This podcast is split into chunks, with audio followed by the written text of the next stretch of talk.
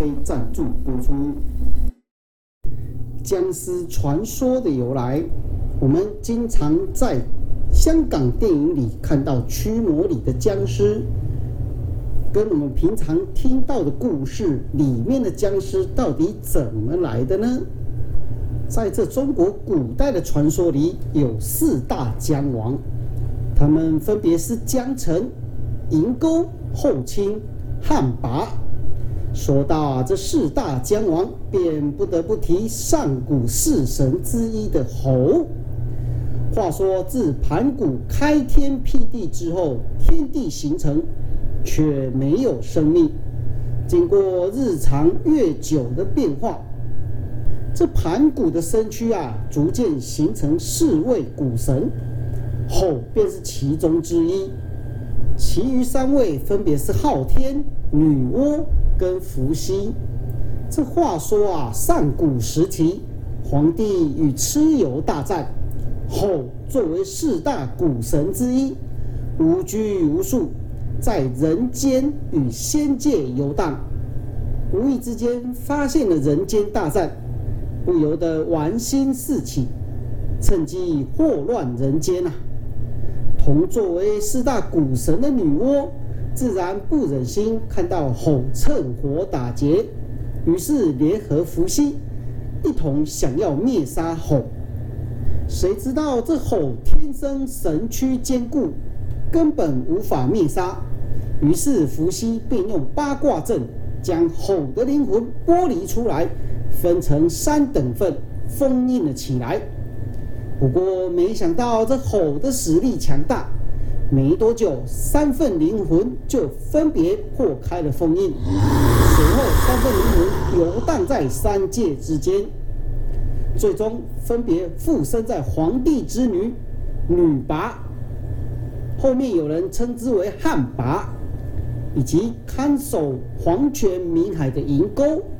以及底的亲弟弟后卿身上，因此变成了僵尸的始祖。我们先来谈谈第一个汉魃。汉魃本身呢是皇帝的女儿，原名叫女魃。皇帝大战蚩尤，汉魃由于担心自己的父亲，致使得身心疲累，得了一场大病。女魃的病情啊极为严重。按照当时巫师的说法，女魃已经无药可救。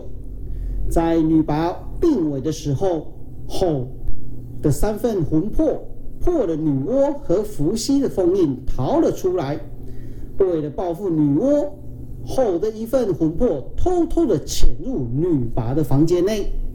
随后，为了夺取女魃的身躯，后就将自己的魂魄。和女魃的三魂七魄尽数融合，融合之后，女魃就开始发生了异变，女魃的头发开始变白脱落，她的珍固额头更是变得皱巴巴，像老人一样。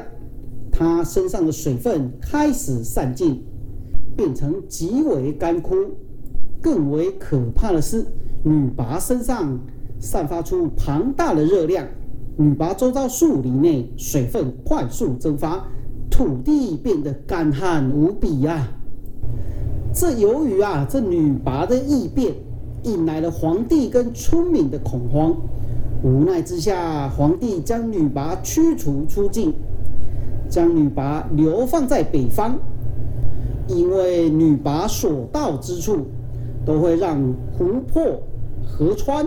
蒸发干净，因此女魃又被称为旱魃。正因为如此啊，旱魃又被人们称之为旱灾之神。因为旱魃是女魃和吼的魂魄融合之后才形成的，所以旱魃残留着女魃的部分记忆。也正因为如此。在皇帝与蚩尤的大战当中，女魃帮助了皇帝击退了蚩尤。后来，汉魃在北方四处奔跑，闹得北方处处是干旱，许多地方变成无尽的沙漠。无奈之下，皇帝便派了应龙诛杀了汉魃。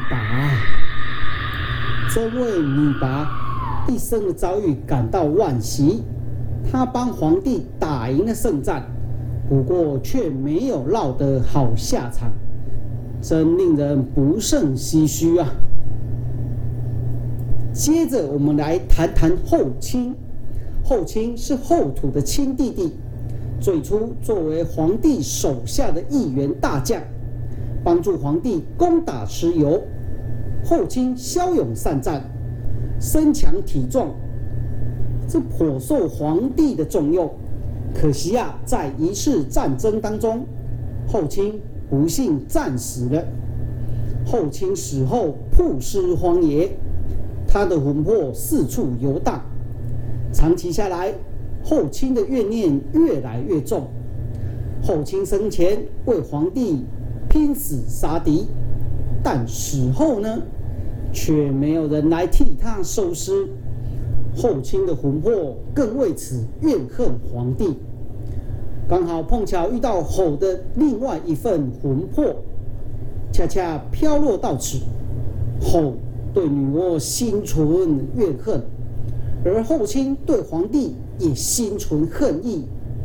后卿为了报复皇帝，愿意将自己的三魂七魄贡献给吼。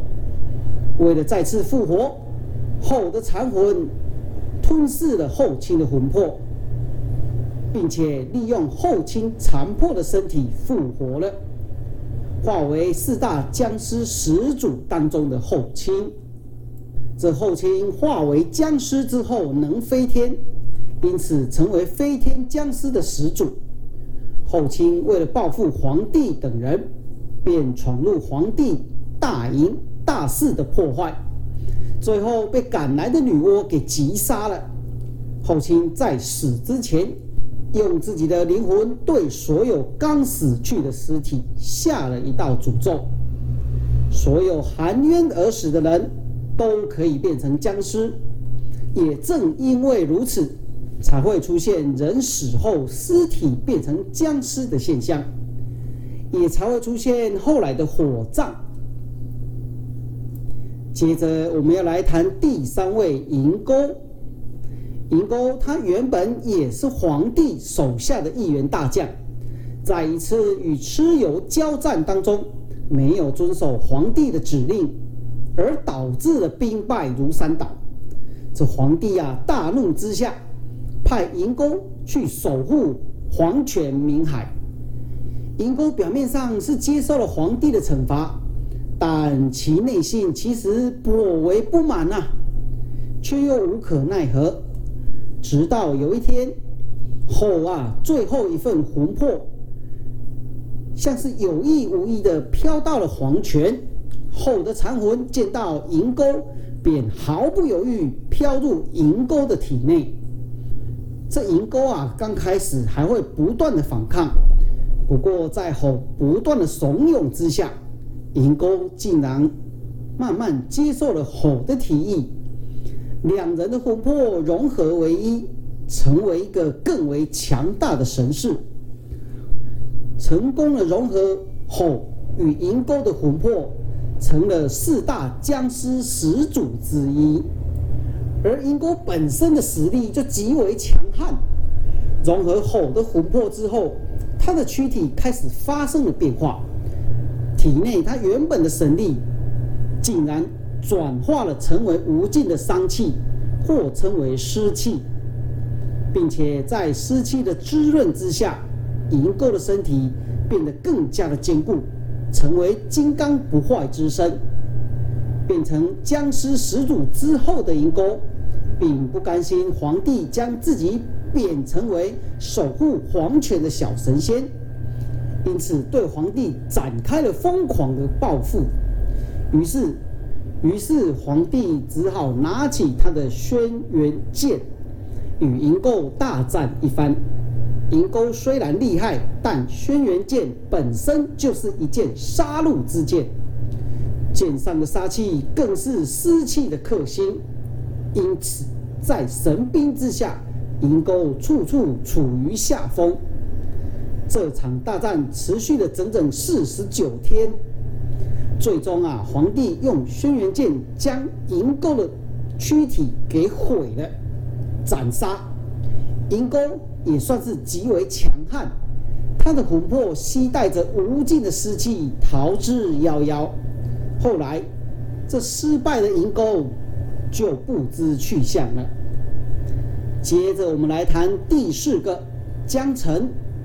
很久以前呐，这吼啊也曾经向同为四大古神的昊天要了一根巨大的神树树枝。在吼被封印之后，神树树枝接触到吼的躯干，居然慢慢的融入吼的体内，成为新的生命体，占据吼的身体。这就是僵尸王江城。不过啊，我们以上提到传说中四大僵尸始祖，却都非吸血僵尸。